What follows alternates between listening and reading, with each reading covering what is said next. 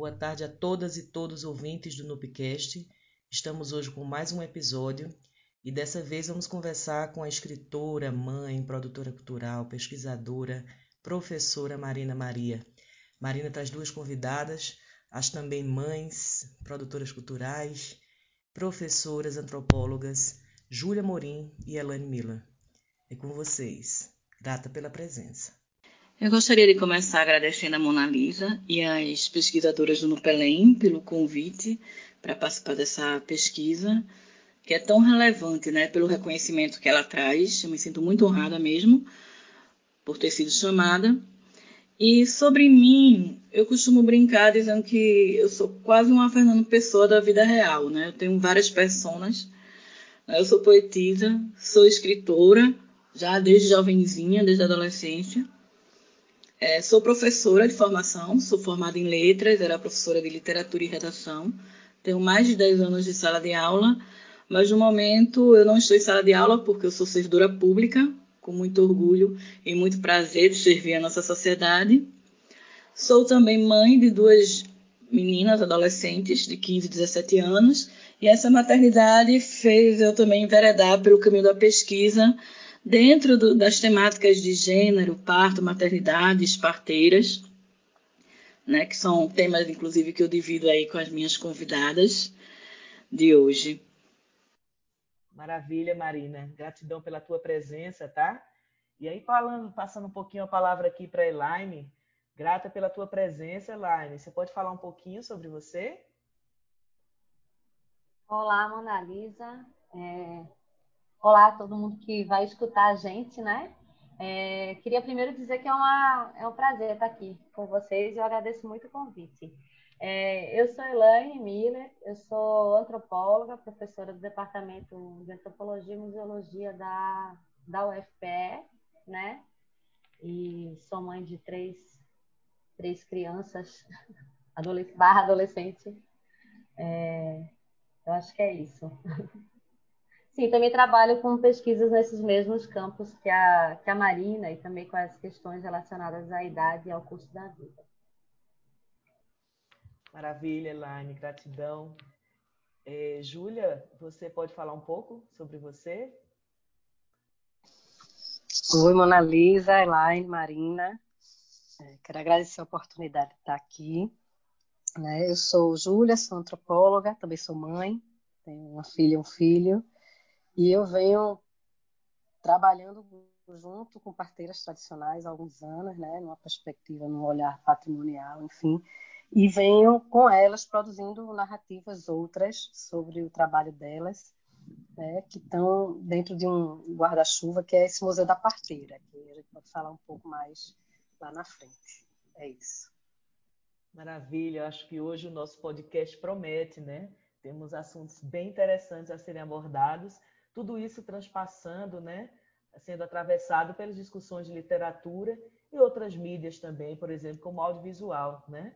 Então, para a gente começar aqui o nosso diálogo, né, eu vou pedir que Marina, Marina poder contribuir com a gente, falando um pouquinho como é que você vê, Marina, a questão da escrita de autoria feminina, suas dificuldades, os seus avanços nos estudos e na vinculação pelas mídias, pelas enfim, pelos meios de comunicação mais atuais? Eu acho que uma das grandes dificuldades que, que a gente tem enquanto mulher escrevendo é principalmente quando a gente usa um, um eu lírico, né, um eu poético. E a mídia, em geral, tem uma tendência a chamar essa literatura de confessional. Né? Eu costumo dizer que os homens que escrevem em primeira pessoa, eles não são vistos dessa maneira. Ninguém fala que Bukowski, até Bukowski, por exemplo, ninguém diz que é uma literatura confessional, embora é, seja um, um, tanto confundida com a biografia dele, mas não, não tratam dessa maneira, né? Uma coisa que é dita muito a respeito da escrita das mulheres. Eu acho que isso ainda permanece, depois de tantos anos, né? Isso ainda permanece. É, uma outra questão a, a respeito da escrita, uma, e, e, da escrita e das questões de gênero mesmo, é, é a situação de que a mulher, ela, a vida passa por cima dela, né? É o que eu estava dizendo com as meninas dia desses. a minha escrita, ela, eu escrevia muito na juventude, e na medida que eu fui sendo soterrada por trabalho, aí veio a maternidade, veio... eu comecei a escrever bem menos. Então, assim, todas essas dificuldades influenciam na, na escrita da mulher, né? Como a Virginia Woolf vai falar no, no Teto Todo Seu, às vezes a mulher precisa de, de um lugar para ela, de um canto para ela, de um tempo para ela, para poder é, trabalhar a escrita, né? Ter tempo de, de para esse momento. Então, acho que essas são algumas das dificuldades que, que eu vejo para a mulher que escreve. Eu posso pegar o gancho de Marina para comentar? Então, eu, eu acho que eu vivencio muito do que ela está falando, assim, eu tenho refletido também sobre essa questão de dessa condição ideal, né, da mulher para escrever, né, que às vezes eu penso que se eu for esperar ter essa condição ideal, né, do, do tempo de reflexão sem ser interrompida, né, de um tempo de dedicação ao projeto de escrita sem precisar ser atravessada pela urgência de outros projetos, né? Passar um dia inteiro sem se preocupar com outras questões. Isso é, é uma condição ótima, né, pra, de escrita. Que se a gente for esperar ter esse momento, a gente não vai escrever nunca, né? Então, eu fico pensando muito sobre isso, né? Sobre a, a autoria feminina, mais do que está trazendo sobre ela é, em tom de confissão, ela está sendo atravessada. De repente a gente fala pouco sobre, sobre a gente, do tanto que essa vida pessoal é, atravessa a nossa escrita, né? É, concordo, Elaine Marina, com a fala de vocês. É, lembrando de um texto né, da Glória Anzadua, ela fala muito que essa história de buscar um ambiente ou, ou um momento ideal para a escrita é uma forma, talvez, de, de coagir um pouco a própria escrita, a produção das mulheres, diante de todos esses atravessamentos que nós temos, vários papéis sociais, né, que, que a gente acaba tendo que, que executar, e aí é, é, talvez uma forma até elitista, né, e também de apagamento de autoria, é, buscar essa forma ideal, como se para o homem fosse dado o, o tal do ócio para que escreva e a mulher não tivesse nunca a oportunidade de assumir esse papel. Então, ela coloca como auto-resistência mesmo, diante de, de, tudo isso, e ainda trazer né, a sua escrita, a sua poética, é, além do auto de produção, mas também de recepção de suas obras, né, que aí são outras questões também que passam. Né? Então, eu fico muito grata aí com a fala de vocês e trazer essa, abordando essa questão.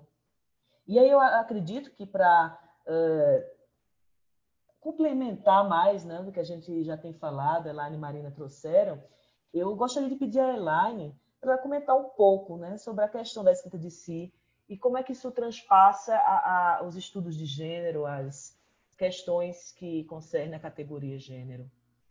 Então, Mona, eu estava aqui lembrando, né, a propósito do, do convite para participar aqui, que quando eu tinha assim, uns 5 anos de idade, me perguntava o que eu queria ser quando crescesse, eu dizia que eu queria ser escritora, né? E eu não sabia exatamente como é que como é que era isso, né? E eu acho que eu pensei que seria através de jornalismo, né? E, enfim, eu acho que eu acabei encontrando o meu caminho de ser escritora na antropologia, né? Então eu estou num campo de escrita acadêmica, né? Que já tem as suas é, peculiaridades, né? É, apesar de que eu acho que enquanto escrita acadêmica a, a antropologia permite bastante experimentação é, literária, né? E, e, permite fazer também essa, essa autoetnografia, onde a gente está é, tá presente no texto, né? Na verdade, é assumir que a gente sempre está presente no texto, de alguma forma, quando a gente está falando de narrativa etnográfica, né? Mas, é, e lidar com isso. Então, eu tenho trabalhado nesse campo da antropologia e talvez seja a minha forma de fazer as pazes com a ideia de ser escritora, né? Porque fica sempre com a ideia de que esse projeto não está concluído. Eu não, eu não, sou escritora, eu sou uma antropóloga que tem maior dificuldade para escrever um artigo de vez em quando, né? Mas eu estou num campo onde a escrita tem uma importância. Talvez o meu caminho de ter feito, a, a, a, ter processado isso, seja estar tá sempre estudando alguma coisa que está relacionada ao meu universo. Esses dias eu estava tomando banho pensando que foi uma excelente forma que eu encontrei de estar sempre trabalhando também, né? Eu estou sempre pensando, né? Eu tô, quando eu estou passando pelas minhas experiências de parto, eu estou pensando parto, quando eu estou transição para a idade adulta, eu estou estudando a transição para a idade adulta. Eu estou sempre acompanhando de alguma forma o meu curso da vida, né? E eu acho que, que é isso. O desafio para mim, eu acho que tem a ver, né, com relação à escrita, encontrar é, esse caminho da criatividade disso também e, e pensar em, em, em, passar alguma coisa de arte, sabe? Eu acho, dentro de um campo acadêmico. Essa questão da, da, da escrita de si, eu acho que ela, ela é bem relevante, né? Também no, no sentido de que a, a literatura das mulheres ela começa como um, um, diário, talvez por isso que haja essa, esse pensamento né, tão grande da literatura confessional, porque durante muito tempo só foi dado à mulher espaço para escrever em diários, né? Uma coisa restrita que não seria, no máximo, cartas. Era concedida à mulher escrever cartas. Então, isso ainda. que são coisas que você consegue escrever numa sala de estar, né? Que não precisa do cantinho, né? Mona Lisa, não precisa do canto para a produção, pode ser produzido em qualquer lugar. É, até eu queria comentar isso também, porque essa questão do, da, da, da, resistência e da imposição, ela esbarra muito na maternidade. Porque a maternidade não permite, assim, a gente não tem a opção de dizer, não, eu, eu, eu não, não vou dar atenção à criança que está aqui pedindo atenção, porque eu tenho que escrever o meu poema glorioso aqui. Né? Então, essa questão da maternidade, eu acho que ela esbarra muito. Por isso que eu sempre falo também que a maternidade é uma categoria de articulação. Né? Porque existem, pra, mesmo para mulheres, existem diferenças e a maternidade é uma que impacta bastante nessa prática da, da escrita e outras práticas que, criativas, né? que, que, precisam de foco para. Então, é, essa é uma questão. Julia, falar? Oh, ia falar, Marina. Deixa eu que recapitular. Mas, assim, falando de maternidade, né? É, eu, enfim, eu não sou escritora, nem pensei em ser escritora, mas terminei-me antropóloga, como a Elaine já trouxe, né? A gente escreve, né? E escreve a partir do outro, com esse outro, enfim. E, e essa coisa que a Elaine falou também um pouco de como a vida da gente vai influenciando no que a gente vem fazendo, né? Então, falei que é, esse trabalho com parteiras vem também pelas próprias experiências, minha própria experiência de parto, de, de descortinar esse universo das parteiras e de tentar é, escrever outras, como eu falei no começo, outras narrativas sobre elas, com elas, enfim. É, então a maternidade chegou para mim também trazendo esse outro olhar para mudando meu meu foco de atenção, né? Então, é, essa escrita, a minha escrita, o que eu venho produzindo, que não é só escrita, nem é tanto escrita assim, né? Mas eu fui procurar outras formas de, de, de falar sobre, né? Como você mencionou no audiovisual, de, de seria outras formas de arte também, né? É, é, a maternidade traz isso, né? E eu fiquei pensando também, ao mesmo tempo que essa maternidade ela abre portas, ela também atrapalha nesse sentido da gente ter esse tempo para conseguir fazer, né?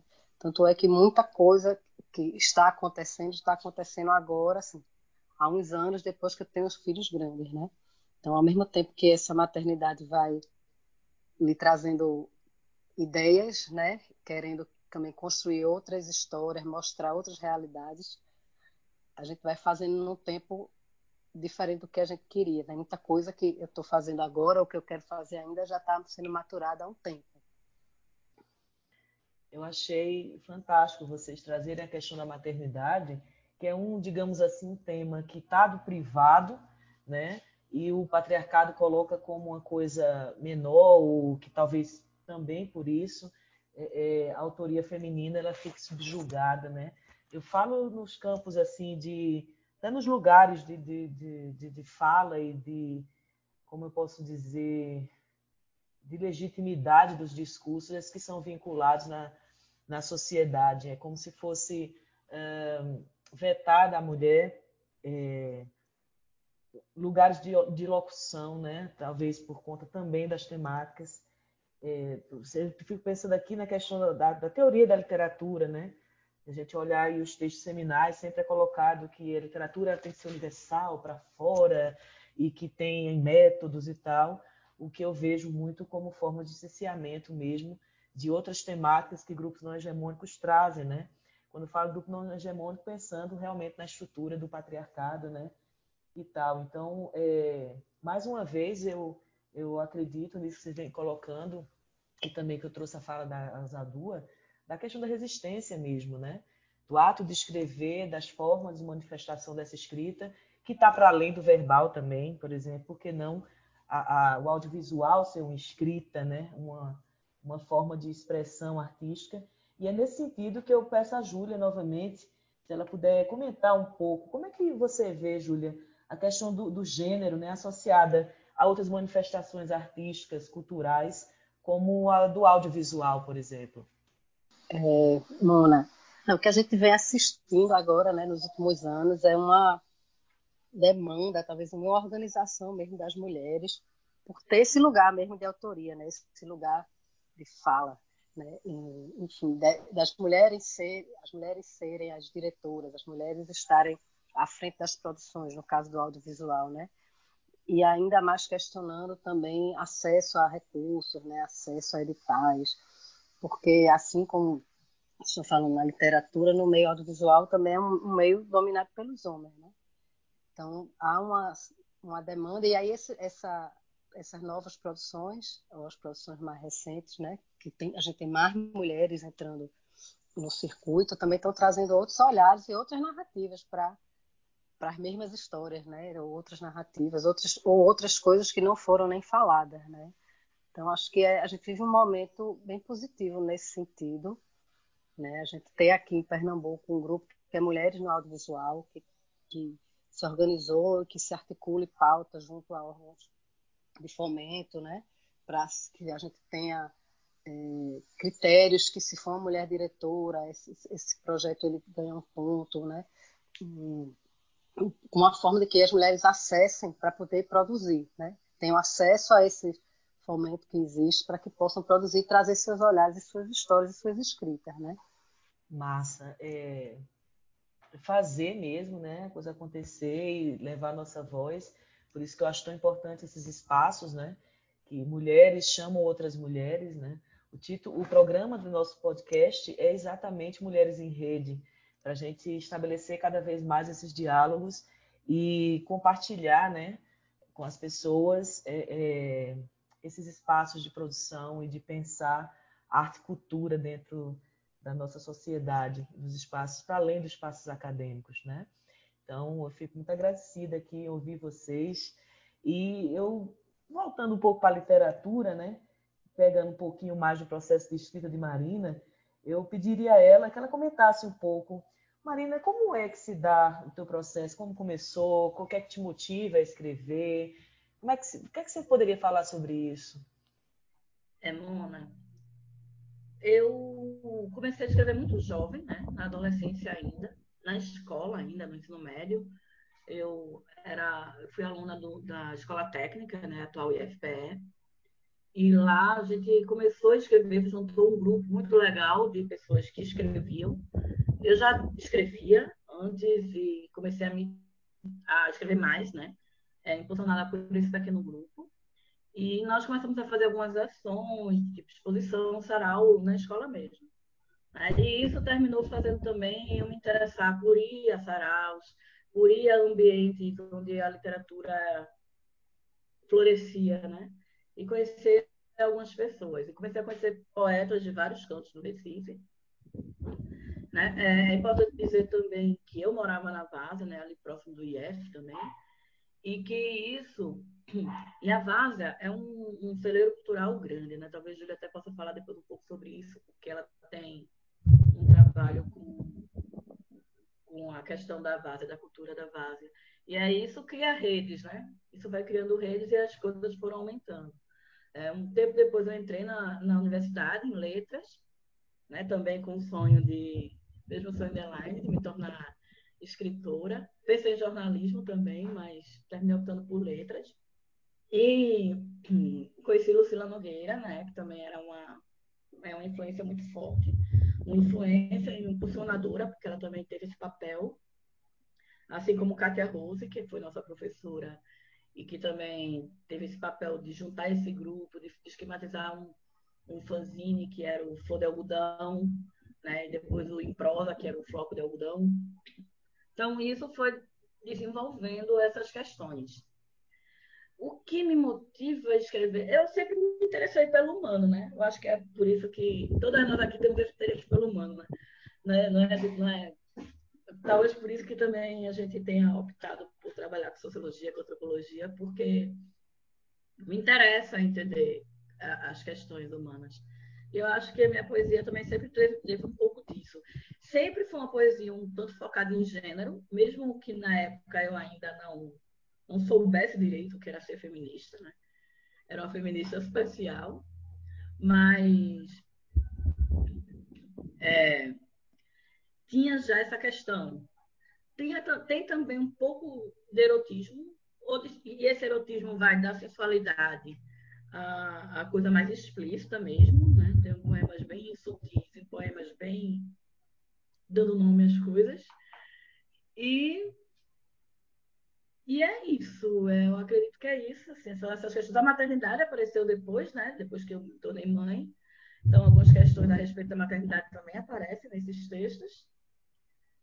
Hum, eu acho que é isso. Como influência, eu poderia, é, eu já citei a, a, Lucila, mas assim no início eu tenho muita influência dos clássicos também, né, como Flor Bela Espanca, né, e, e mais com o passar do tempo outras influências entraram, como Marta Medeiros, né, teve uma época que eu fiz muito poemas curtinhos, influenciado pela, pelos poemas curtos de Marta Medeiros, que eu adoro.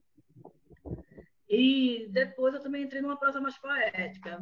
E aí talvez uma voz realmente já buscando uma voz mais minha, né? Assim, é, com menos influência e mais minha. Que é onde eu tô agora, né? Aquela, aquele poema que é meu prosa, aquela prosa que é meu poema. Acho que é isso. Eu acho que eu tenho compartilhado com, com Marina de uma outra forma de escrita dela, né? Porque a gente trabalha junto num projeto de pesquisa, que é essa pesquisa com é, os saberes e as práticas das parteiras tradicionais de Pernambuco. É uma pesquisa grande com as parteiras do, do Brasil, assim, né? Para registrar como patrimônio cultural e material. E nesse campo de, desse, desse tipo de pesquisa, eu acho que eu acho que tem, até antes e com mais frequência eu tenho escrito bastante com Júlia, né? Aqui também. É, e, e agora acabei de terminar, eu, Júlia e Marina, mais um colega, a gente fez um artigo juntas, né? Também. E eu acho que essa questão da, de escrever em coletivo me lembra de acho que de duas coisas assim relacionadas com as coisas que a gente está falando aqui, né? É, primeiro, é, a coautoria, né? A coautoria com as próprias interlocutoras que a gente conversa, né? Porque a gente está sempre trazendo ideias delas e tentando trazer um universo que não é o nosso, né? Mas que também é um universo de mulheres. Então também está atravessado por gênero. Então quando a gente escreve é, a partir das histórias de vidas de mulheres, das parteiras, né? São histórias de vidas de mulheres vivas, concretas, né? É o, é o humano que a Marina estava falando, né? E isso já é, um, já é muito bacana e muito instigante, né? E eu acho que é outra questão, e que eu pretendo que a, gente consiga, inclusive, intensificar mais isso, né? Que é a autoria enquanto estratégia de escrita também, né? De mulheres. Né? Então, a gente produz mais e, e, produz melhor por estar produzindo coletivamente nesse tipo de escrita, né? E eu sou, assim, fico muito feliz de estar podendo compartilhar isso, né? Com, com pessoas, com mulheres importantes para mim, né? É, eu venho aqui concordar com a Elaine que eu acho que essa produção coletiva, conjunta, eu acho que só faz fortalecer mesmo, né? A gente, os diversos olhares, as, as diversas mãos escrevendo juntas. Está sendo bem, bem legal, bem interessante. A gente, principalmente agora, né, que a gente está pegando gás para escrever muita coisa, que a gente tem que escrever. Então, acho que a gente eu acho que um pouco dessa maternidade deixa a gente assim nos, nos, limites e nos prazos, e aí as coisas terminam saindo. E saem bem, né? Saem bonitas, às vezes bem inspiradas, né? Mas eu acho que é isso, e essa, essa rede né, de, de mulheres assim. E uma coisa que eu esqueci de falar antes, né, dessa, que eu pautei rapidamente essa coisa do audiovisual, mas é isso, a gente tem muito mais mulheres produzindo e tendo mulheres como protagonistas, né? Então, são as mulheres falando das das próprias mulheres. E aí isso me remeteu, eu posso estar até fugindo do que Marina falou, mas é, nesses últimos dois anos eu venho lendo muitas mulheres, né? muitas autoras e muitas mulheres que contam histórias de mulheres, muitas mulheres que narram histórias de maternidade, mulheres africanas, é, mulheres brasileiras, mulheres italianas, enfim, mas que trazem é, o que é ser mulher naquela sociedade, o que é ser mulher criança, ser mulher adolescente, ser mulher jovem, né, é, adulta e até idosa, assim. E tem sido uma experiência muito, tem sido muito bom antropologicamente, é, em literatura, enfim, de ler essas mulheres e inclusive são livros até que não são agora dos anos 2000, são livros da década de 70 que estão ressurgindo, enfim, mas que para o que eu estou fazendo na vida e para todas as reflexões que a gente tem, né? Eu, Marina, Elaine, que a gente conversa para além da antropologia, para além da literatura, mas da vida mesmo, né? Desse humano, né, Marina? Está é, tá sendo bem positivo, né? Então, e aí eu compartilho com todas, né? Com elas e com outras amigas esses livros. A gente circula esses livros porque a gente traz questões para a gente, para o que a gente viveu, o que a gente está vivendo. É isso. Né? Sobre essa questão do audiovisual, é importante dizer que existem resultados. Né? Assim, o, o trabalho de, um dos trabalhos de Júlia é o Simbiose, né? que é um, um vídeo feito por mulheres sobre mulheres, né? que apresenta a história de Dona Prazeres, que é uma parteira de Jaboatão dos Guararapes, ele foi premiado em vários festivais, né? Então, Júlia aí é premiadíssima. Então, a gente tem conseguido alguns alguns resultados com isso. Mas eu queria realmente que Júlia falasse um pouco essa questão da Vaza e do celeiro cultural de lá. Tu podes falar sobre isso? Posso, posso sim. Então, eu sou varzeana, né? Como Marina já foi, mas ela é sempre de coração e vive por aqui, né, Marina? É... Vivendo aqui, a gente percebe que tem o maracatu, que tem a capoeira, que tem tem o ciclo festivo de Carnaval, São João, Natal, enfim, o samba. Então, é, nessa vivência e também na questão do, do casarão da Várzea, teve toda uma mobilização né, para aquele, que aquele lugar não virasse um simples mercado, que a prefeitura queria fazer, de qualquer forma, sem discutir com a comunidade, que a galera quer que seja um mercado cultural, um espaço de cultura, né, já que o bairro ferve. Então, nesse, nesse, nesse esteio eu fiz um projeto para fazer uns pequenos filmes sobre esse patrimônio, né? A gente teve que ter um recorte porque era pouco recurso, mas foram feitos cinco filmes pequenos e um maior que várias pessoas do bairro falam o que é ser vaziano, né? Qual é a sua relação com o lugar, quais são os sentimentos, enfim, está disponível na internet. E aí foi uma experiência bem bem bacana, tem muito mais coisa para se falar da Vaza. A Vaza não só são, é só aqueles cinco é, experiências, que é o maracatu, enfim, a gente tentou trazer o que estava mais pulsante na época. Mas é, é, isso, eu acho que era isso que Marina queria que eu falasse. Mas é um, é um projeto que começou, mas não acabou. Assim, ele não tem fim, porque a Vase ainda é muito grande, né? a Vase é, o umbigo do, do Brasil. Vocês precisam assistir para poder ver o que é que os moradores da Várzea dizem do bairro. A Várzea é meu país, né? Eu acho que é importante falar, trazer essa questão da Várzea no podcast que fala da minha literatura, porque eu tenho certeza que eu fui, que fui também por ter estado nesse ambiente, né? Por ter estado ido no Bigode, né? Que era um bar muito antigo, que é morador antigo vai saber, onde se reuniam poetas, onde eu conheci é, Lara, é, Zizo, Espinhara, né? toda essa sorte de poetas que andavam pela Várzea naquela época, e isso com certeza influenciava, né? um lugar onde as pessoas passavam vendendo livro, vendendo cine, distribuindo zine. Então, isso tudo fez de mim a, a escritora que eu fui e a pessoa que eu sou, a pesquisadora, a mãe que eu sou, né? Então, acho que essa questão do lugar é bem forte também na minha escrita, né? Recife, a Várzea, por mais que eu tenha passado tanto tempo em Moreno, né? Passei 10 anos em Moreno e agora estou há dois anos em Camaragibe, mas Recife e a Várzea com certeza fazem parte da minha, da minha escrita, né? Eu sou bairrista, como toda boa pernambucana. Nossa, quanta riqueza aqui no debate de vocês. Fica aí o convite para próximos diálogos, né? Esse é um, um, primeiro, uma primeira aproximação que nós temos dessa temática que, e com as nossas é, contribuintes aqui. E muito breve, né, o espaço de um podcast, mas aí fica aí o convite para outros momentos é, que acredito que vão ser tão ricos quanto então, vamos dar por encerrada aqui mais um podcast no, do, no Pelém. E agradecemos demais a Elaine Miller, Júlia Murim Marina Maria por suas falas, suas contribuições muito ricas. E fechamos aqui com um abraço e uma espera de novos diálogos. Até mais.